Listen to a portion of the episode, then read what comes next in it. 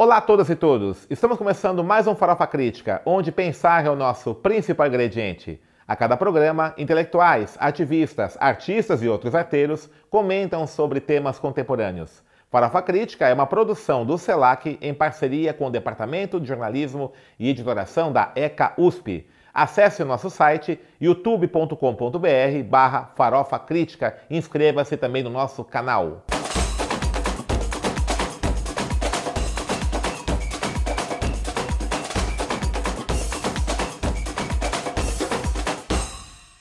E o Farofa Crítica de hoje recebe Jesus dos Santos, ativista, artista, DJ, integrante da Casa do Meio do Mundo e do Movimento Cultural das Periferias. Jesus é soteropolitano, radicado há 12 anos, pai da Aloia e também ele integra a bancada ativista na Assembleia Legislativa do Estado de São Paulo. Bom, Jesus, obrigado por ter aceito aqui o nosso convite, né? Primeiro fazer uma correção, é a Ioluá, nossa filha, né? Isso. Tá quantos anos? A Ioluá tá com dois meses, Dois meses? e hoje dois meses e 21 Dois dias. meses, 21 dias. Ei, beleza. Deixou de ser recém-nascido e passou a ser bebê agora. Bebê. então, Jesus, é, fala um pouquinho sobre o movimento cultural das periferias, né? Que você faz parte já há um tempinho. Como é que começou essa ideia? Né, periferia tem cultura, então? Opa, tem de monte, na verdade, né? E que inclusive, desde que o Brasil é Brasil, vem sendo aí motivo de um genocídio cultural por parte dos colonizadores que se encontram presentes até hoje. Bem, o movimento cultural das periferias entende que os nossos passos vêm de longe e que, na verdade, somos reflexos do que eram os quilombos, do que eram as aldeias, do que foi a produção cultural por meio do samba, por meio das manifestações culturais e que hoje se reverbera nas periferias, porque depois de 1888, com a dita abolição, fomos alçados a construir o que hoje estamos chamando de periferia. Mas na nossa contemporaneidade inicia a partir de 2013 com o processo de conferências municipais e que naquele momento alguns, algumas sujeitas e sujeitos, mais precisamente da zona leste de São Paulo, começam a se questionar por que, que os recursos públicos que são arrecadados de forma desproporcional na cidade, por que desproporcional? Porque a margem periférica da cidade é composta por quase 70% e o do centro cerca de 30%. Então, a maior, quem mais contribui para a cidade é quem está na margem. Mas em contrapartida, embora essa arrecadação da cidade seja descentralizada, as políticas públicas são centralizadas. Mal acontecem né, políticas de zeladoria nos bairros, nos distritos mais afastados.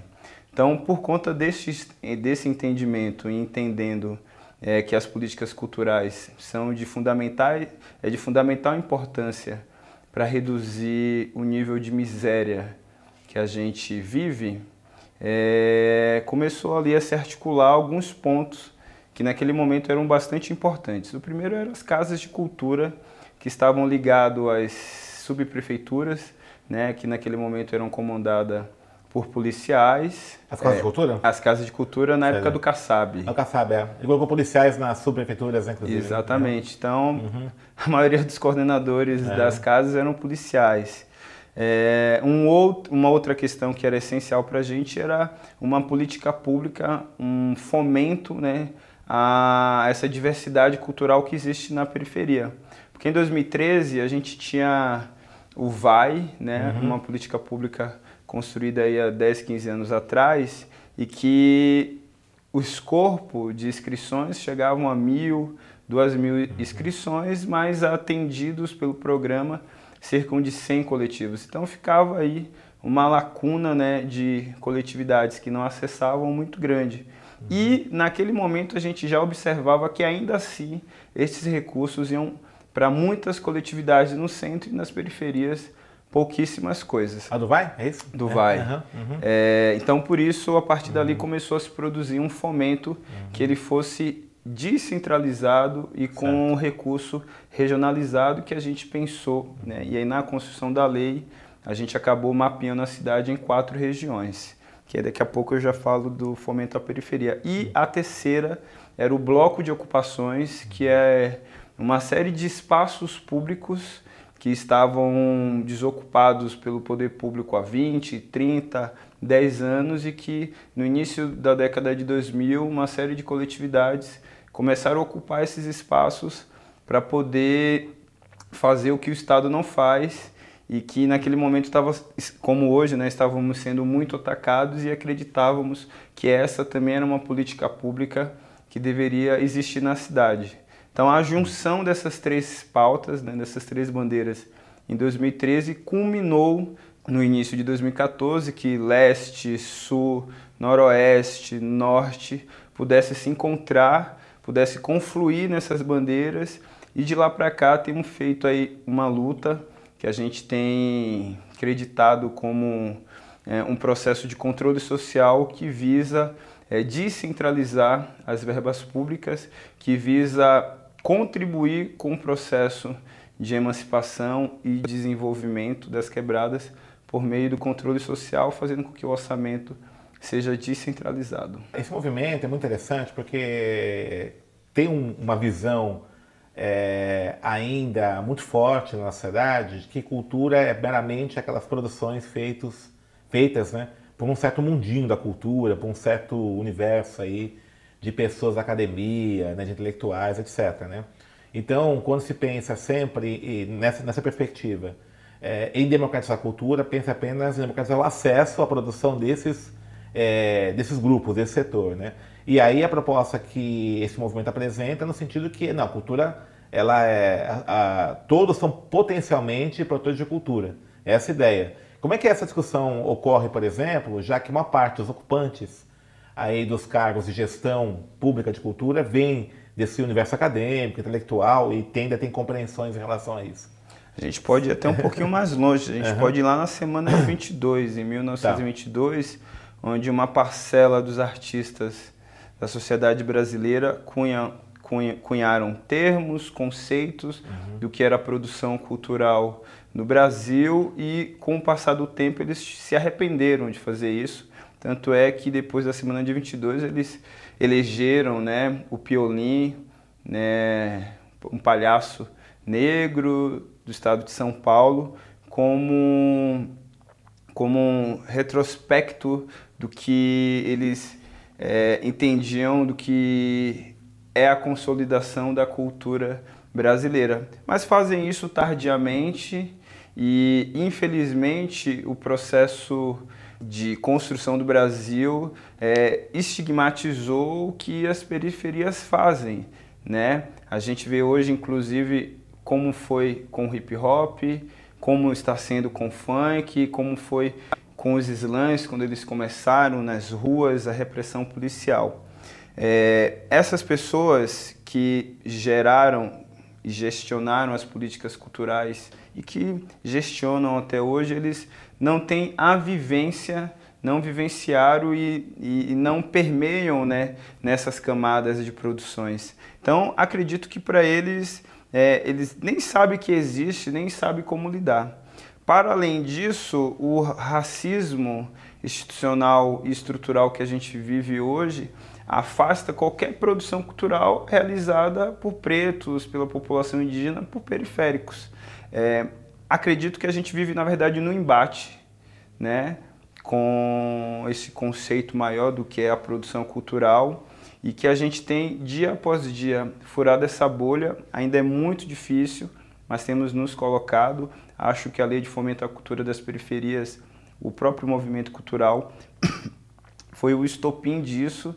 E estamos aos poucos aí dizendo que na quebrada tem cultura sim, que ninguém precisa levar cultura para lá e que necessariamente precisamos é de acesso e democratização desses recursos para contribuir com a desigualdade que existe, com as vulnerabilidades e possibilitar que esse seja um campo, né, inclusive de trabalho para muitos jovens que vêm na, na profissão de ator, de atriz, de cantor, de produtor audiovisual, a possibilidade de viverem as suas vidas. É difícil, mas quem sabe os próximos 100 anos aí não seja uma outra narrativa, ou até menos, né? Uhum. Quem sabe? Você entrega também a mandata, a mandata, né? É, é, ativista, né? coletiva Exatamente. ativista. Como é que foi a ideia do, dessa, da ideia da bancada ativista? Como é que foi construído isso? A bancada ativista nasce em 2016, uhum. depois de duas, três pessoas né, lançarem no Facebook, nas redes sociais, a vontade e o sonho que eles teriam de verem ativista ocupando esses espaços. E aí, em 2000, depois desse post, em 2016, uma turma se junta e naquele momento, na verdade, era uma consultoria, né? era um processo de contribuir com as candidaturas ativistas que já haviam ali se colocado. Candidaturas como do Douglas Belchior, Adriana Vasconcelos, Sâmia, né, que inclusive foi a única que conseguiu o pleito é, em 2016, ajudavam ali no que tange a questão da comunicação, consultoria para comunicação, jurídica, gestão de voluntários. A Sâmia foi a única que conseguiu entrar e a bancada ativista não teve é, e não tem nenhuma incidência sobre o mandato da Sâmia que ela é, executou durante um ano e meio, porque agora ela está no Congresso Federal. Em 2017, houveram várias reuniões, várias imersões para aprofundar a partir dessa mobilização para a entrada de ativistas no, no parlamento, como que seria desenrolada essa ideia. E aí, por fim, em 2018, se conclui, na verdade, que o movimento bancada ativista deveria concorrer, né, por meio de um mandato coletivo, às eleições de 2018. E aí eu não estou na bancada ativista em 2016, mas em 2017, por conta inclusive das ações que o Movimento Cultural das Periferias é, interpelou na cidade, o contato com muitas pessoas que organizavam eram muito próximos. No final de 2017, eu recebi o convite para integrar, e de lá para cá, de final de 2017 até junho de 2018 foi um momento que, ah, você está aqui, você vai fazer parte da, dessa candidatura coletiva, conhece mais algum ativista que possa integrar? Então um foi indicando o outro, a gente montou um grupo até em maio, que ele tinha pessoas que eram do PSOL, gente da rede, pessoas sem partido e pessoas do PT, porque é um movimento pluripartidário, é. suprapartidário. Uhum. E aí o pessoal do PT não pôde ficar porque a sigla entendeu que naquele momento uhum. essa era uma aposta muito arriscada. E aí nos lançamos e hoje estamos lá na LESP, né, é, onde quase 150 mil pessoas é, toparam esse desafio junto com a gente de transformar essa política arcaica e tradicional né, para um processo aí novo, é, quando eu digo jovial, não do ponto de vista da idade das pessoas, mas do ponto de vista da do prática, pensamento e da, da prática, prática uhum. da prática. E aí estamos lá, são uhum. três meses, mais Como de 60 é que tá dias. bando de direitista lá, não difícil, não? Agora é que o negócio começou a ficar bom, uhum. porque a São Paulo é o único estado que só começa depois, né? Por uhum. conta da Constituição Estadual, é em 15 de março. Uhum. Seja domingo, segunda-feira, mas tem que ser 15 de, de março. Então, a gente ainda está em um momento muito de estudar a casa, de entender, de saber quais são os caminhos, quais são os lugares que a gente não pode pisar. Uhum. Então estamos meio nisso e esses primeiros dois meses, inclusive para os outros parlamentares, até porque houve um processo de renovação muito grande na Lesp. Então o acordo é, na tribuna todo mundo bate todo mundo, fora ela nós é amiguinho. É, só que começa a mudar agora um pouquinho essas relações, embora a Érica Malunguinho né, teve já alguns entreveros lá por conta da transfobia, mas é agora que o negócio mesmo começa a pegar, porque as comissões já foram firmadas na casa e aí começam a chegar de fato os projetos de lei que incidem, incidem né, na nossa vida. A, a mandata está em qual, qual comissão? A, gente tá na a gente é suplente da Érica Maluguinho na Direitos Humanos. Humanos tá. A gente é presidente da Comissão de Meio Ambiente e além disso a gente toca a frente em defesa, parlamentar em defesa da cultura e somos vice-presidente da, junto com a Érica, é, cujo a presidente é Alice Brandão, da Frente é, Parlamentar pela Igualdade Racial e em defesa das comunidades indígenas e tradicionais. É... Aí, além das comissões estarem pegando fogo, começa a chegar os projetos do executivo que de fato determinam aí o rumo da política do Estado, como o projeto de privatização do Dória, como agora a LDO. Então é agora que o negócio começa a esquentar, que a gente já precisa aí ver as nossas luvas. E de todos eles, qual você acha que está mais complicado, que está mais Está mais complicado. É, tá mais é mais difícil. Qual que é o, o de maior impacto, maior relevância para a população de São Paulo? Ó, as privatizações, privatizações né? tenho né? eu que seja um projeto do executivo que vai ter muito impacto nas periferias, né, como um todo, porque visa privatizar empresas que são essenciais, como o metrô, Sabesp. como a CPTM, uhum. como a Sabesp. Uhum. Então, esse projeto de privatizações é horrível e a gente precisa ter bastante cuidado e atenção. Vídeo que o Dória já fez na Prefeitura de São Paulo. Outros que não são do executivo, mas que chegam na Lesp e que muito me atormenta, são os projetos da, da ala militar né? Que, cresceu, que querem, né? Cresceu, são 10 militares entre Polícia Federal, Exército, Policial Militar, Bombeiros. E projetos como Policial na Escola 24 horas por dia, projetos como transformar escolas em escolas militares, projetos que querem extinguir a ouvidoria da polícia, projetos que querem colocar membros policiais dentro do CONDEP. Então, são projetos bem ruins são projetos, na verdade, que apontam aí para um processo massivo né, do genocídio da população preta e originária que a gente vive. Além desses projetos, a LDO que chega na casa agora, que a gente está em processo de discussão, é, para quem não sabe, a LDO é a Lei de Diretrizes Orçamentárias, ela, faz, ela é uma lei ordinária, ela compõe um, o, o ciclo orçamentário, e que é composto pela LOA, que é a lei orçamentária anual, que vai dizer, olha, no ano que vem o Dória vai construir 10 escolas. Ele não vai fazer isso, mas só para dar exemplo. Hipoteticamente. Hipoteticamente, 10 escolas, 10 hospitais. A lei de diretrizes orçamentárias é a lei que diz o governo vai investir muito dinheiro em educação, muito dinheiro em saúde. E a lei enviada pelo executivo, que ele manda agora, aponta, na verdade, para deixar de investir quase 57 bilhões de reais, que daria para construir sete unicamps, 10 hospitais, contratar servidores públicos para uma série de áreas que tem defasagem.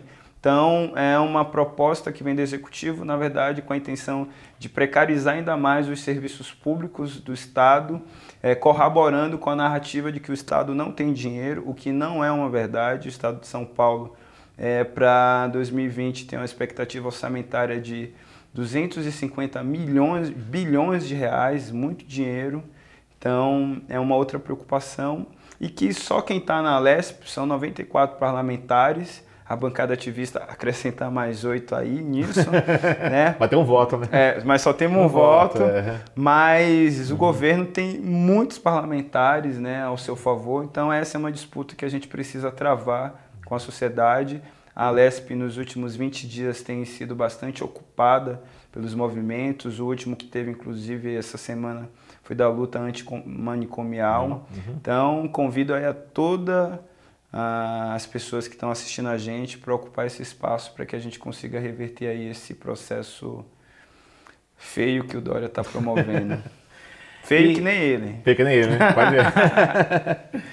E o movimento cultural das periferias, que ele tem realizado o que ultimamente? Assim, atividades, seminários? Sim, uhum. a gente está uhum. organizando para 2019 o nosso seminário Insurgências Periféricas, a cidade que queremos, que era para ter acontecido agora no primeiro semestre, mas a gente não conseguiu dar conta.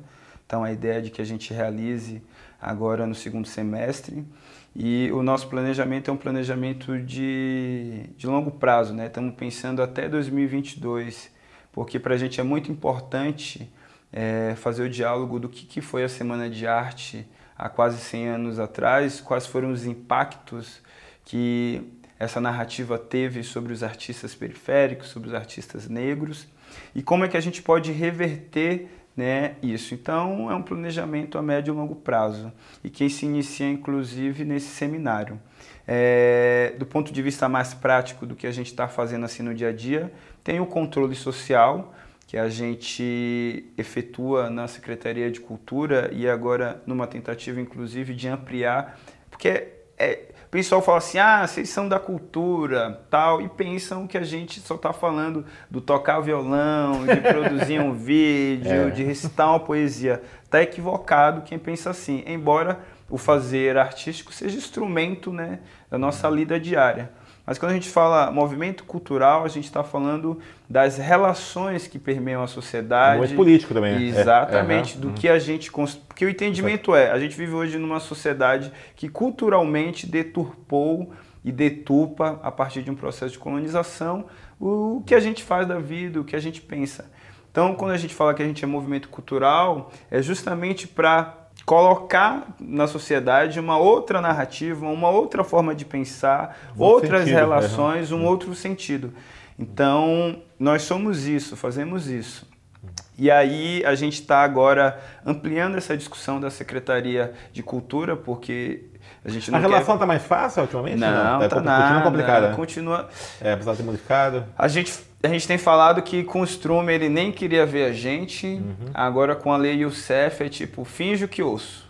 Né? Não, aceito conversar com vocês, vou ouvir, mas não faz nada, vou né? até anotar no papel, mas não faz nada, até porque eles não poderiam ter uma postura dessa, porque 2020 é um ano eleitoral e a vinda do Ale Youssef para a secretaria, né, pelo Bruno Covas, é justamente para mudar um pouquinho a relação né, com certo. parte dos movimentos sociais da cidade, porque em 2017 Dória foi bastante atacado e, na nossa avaliação, junto com o que os indígenas fizeram, junto com o que os servidores fizeram, contribuiu inclusive para o Dória não ter tido uma boa votação em 2018. Então, certo. o Bruno e o Ale e o CEF tentam fazer essa mediação para ficarem da hora uhum. 2020. Então a gente tem feito esse controle social da secretaria e numa tentativa inclusive de ampliar para as secretarias fins, por entender de que o nosso corpo, além dos fazeres artísticos, precisa de saúde, educação, moradia, precisamos falar de mobilidade. É, desde o ano passado temos construído, é, estamos numa perspectiva de construir uma segunda lei né, que aí é, é uma lei de desenvolvimento das periferias, que não é uma lei, na verdade, a gente entende que é um pacote, política, né? uhum. é um pacote de ações, é uma política muito mais ampla, mas que estão bem no comecinho e essa construção tem se dado por meio dos encontros territoriais. Então, a gente dividiu a cidade de São Paulo em 15 meso 16 mesorregiões, né, 15 é, mais o centro. Estamos na segunda fase de pesquisa e diálogo e que inclusive volta agora em julho, né, os encontros territoriais. Perfeito. Então temos feito essas coisas, nos reunindo mensalmente na Ouvidor 63, que inclusive é uma ocupação cultural, que tem sofrido uhum. aí ataques diversos. E quem puder encostar, acompanha, acompanha a uhum. gente lá na página no Facebook, Movimento Cultural das Periferias, que tem sempre tem novidade. Beleza. É, a gente está encerrando aqui, Jesus. É, faz um, é, um mexão aí do, da bancada ativista, o telefone, que você quer conhecer as atividades. Olha, o telefone eu não vou lembrar. Tá, site, vamos lá. É, o site a gente está em, em, construção, porque o que a é, gente é, tinha uhum. foi até da, da campanha certo. e que está desatualizado, então estamos uhum. refazendo. Mas você que está nos assistindo, é, participe desse processo, porque este mandato, essa mandata é uma mandata coletiva, participativa e não fará sentido. Porque o nosso entendimento, inclusive, é de que o parlamento por si só não fará nada e a Sem gente pressão. acreditar no parlamento como solucionador dos nossos problemas, estamos todo mundo maluco, equivocado e não votem na gente na próxima eleição. E o entendimento é que o parlamento, mas sociedade civil alinhadas têm muita potência né, para mudar os ramos, os rumos aí do que vem, vem se tornado né, a política do Estado. Então, ocupem esse espaço. O número do telefone não vou lembrar, mas a nossa sala é 2107. A gente constrói uma diversidade de pautas porque somos nove, que vai desde o diálogo da cultura, periferia, mães na política, o debate ambiental, a questão animalista, é, educação. Então, é um gabinete né, que a gente entende, na verdade, que ali é como se fosse o plenário da LESP. Então, encosta lá, porque tem muita luta, muita pauta para a gente estar tá junto aí no próximo período. E a página é Bancada Ativista, você também nos encontra lá. Obrigado, Jesus. Valeu. Estamos encerrando mais um Farofa Crítica, que hoje recebeu Jesus dos Santos, do Movimento Cultural das Periferias e da Bancada Ativista. É, acesse nosso canal no YouTube, youtube.com.br barra Farofa Crítica. Acesse, se inscreva e clique no sininho para receber as notificações de novos vídeos. E para encerrar, uma frase do Haile Selassie, Rastafari. Haverá guerra enquanto a cor da pele for mais importante que o brilho dos seus olhos.